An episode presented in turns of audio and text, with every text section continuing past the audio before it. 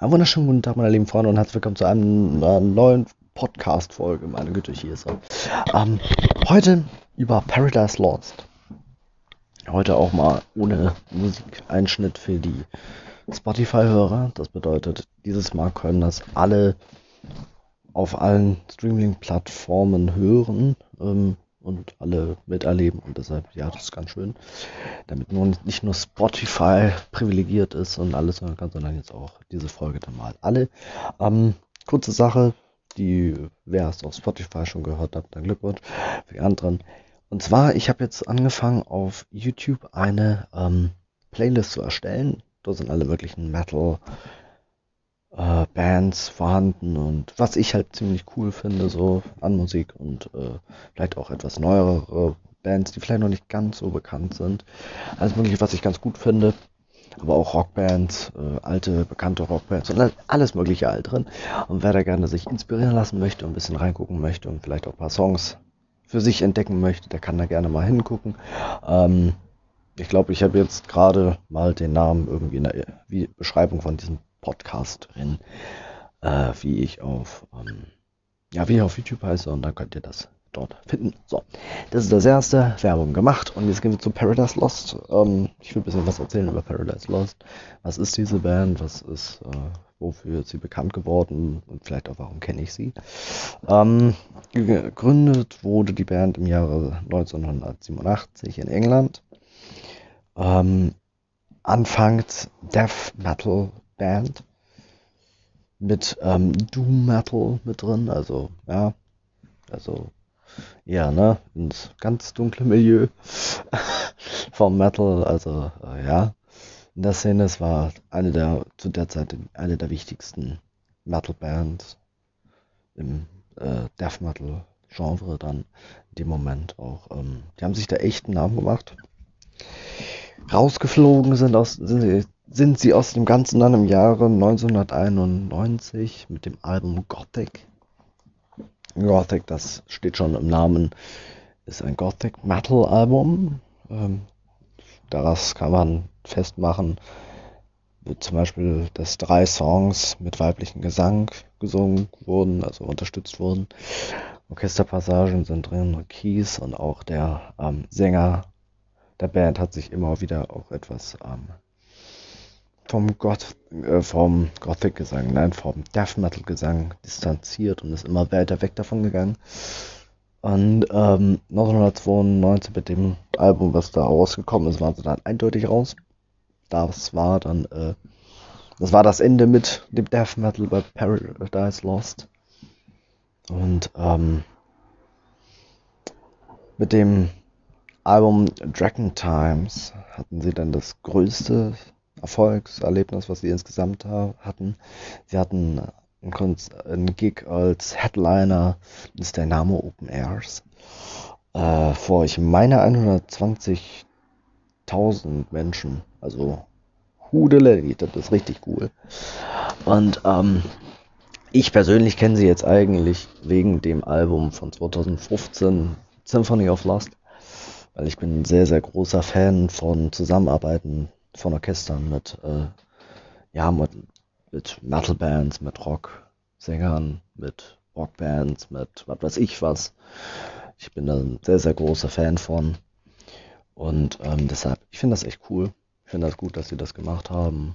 Kann auch, ähm, wenn man einige Alben da kennt in der Szene, in der, nicht in der Szene, sondern in der Richtung, kann man auch, ähm, ja, Unterschiede merken. Und bei Paradise Lost habe ich bei den Aufnahmen echt gemerkt, es ist eindeutig von der Aufnahme, vom Stilistik ganz anders als ähm, zum Beispiel die Aufnahmen vom SM2 Konzert oder SM1 Konzert allein schon da dran, weil ähm, SM wurde mit einem, glaubt 74-köpfigen Orchester aufgenommen und die hatten jetzt Paradise Lost, ich will mich jetzt aus dem Fenster lehnen, aber äh, so 30 auf der Bühne, so ungefähr, war ja auch nur so ein Opernorchester.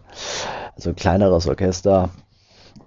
Finde ich nicht so schlimm, aber es war halt, äh, war kleiner, man konnte es auch eindeutig hören, dass es kleiner ist. Ähm, und das ist halt, ja, die Arrangements dort auf dem Album sind simpel, aber ich finde ziemlich auch ziemlich gut. Also da bin ich echt das, ich finde das echt gut, was sie da gemacht haben. Ich finde das echt gut. Ich finde es wirklich, ich finde es gut, was sie da gemacht haben. Das ist ein gutes Album. Vor allem die erste CD, die zweite CD, da bin ich jetzt, äh, habe ich noch gar nicht so viel von gehört. Da habe ich einmal das reingeschmissen, aber äh, ja. Aber vor allem halt die erste CD von der CD-Version, die man sich kaufen kann im Jewel Case. Die andere konnte ich mir nicht mehr kriegen, weil die ausverkauft war. Standpunkt, wo ich mir es kaufen wollte. Ähm, wo dann auch die DVD mit drin gewesen wäre. Aber es ist simpel, wenn wir uns das mal im Vergleich angucken, was damals Falco geschrieben hat, äh, also nicht selbst geschrieben hat, sondern was auf seinem Album drauf war, ähm, oder auch was Metallica damals fabriziert hat, ist es eindeutig was anderes. Aber auf jeden Fall auch sehr, sehr schön, sehr, sehr cool gemacht. Und sie haben auf jeden Fall verdienten, verdienten Respekt und vor allem auch verdienten Erfolg. Auch mit dem Album Obsidian von 2020 waren sie sechs Wochen auf Platz 2 in Deutschland. Von daher, also ganz so schlecht läuft es bei denen nicht. Ich finde sie auf jeden Fall ziemlich gut. Vor allem halt auch das Album hier, ähm, Symphony of Lust. Ich finde das cool. Ich finde das wirklich cool. Ich habe mir auch überlegt, ob ich mal eine Folge mache über ähm, Symphonic-Alben. Keine Ahnung, wo ich dann ein bisschen was erzähle über auch die Unplugged-Sachen da, ne, von, äh, Gott, wer war denn das damals? Von Unheilig, meine Güte. Namen heute. Unheilig. Ähm, er hat ja damals auch dann in seinem Unplugged-Konzert, das war schon ein Orchester, ne? Also es war ein Orchester, was da hinten mit dran saß. Und ich finde halt, ich finde das ziemlich cool, was die da machen. Es ist zwar dann nicht 100% Metal, aber trotzdem, mir macht's Fun, darüber zu sprechen und mir macht die Musik auch Fun, dass sie da spielen. Und jetzt habe ich mir überlegt, ob ich da vielleicht dann auch noch eine Folge mache.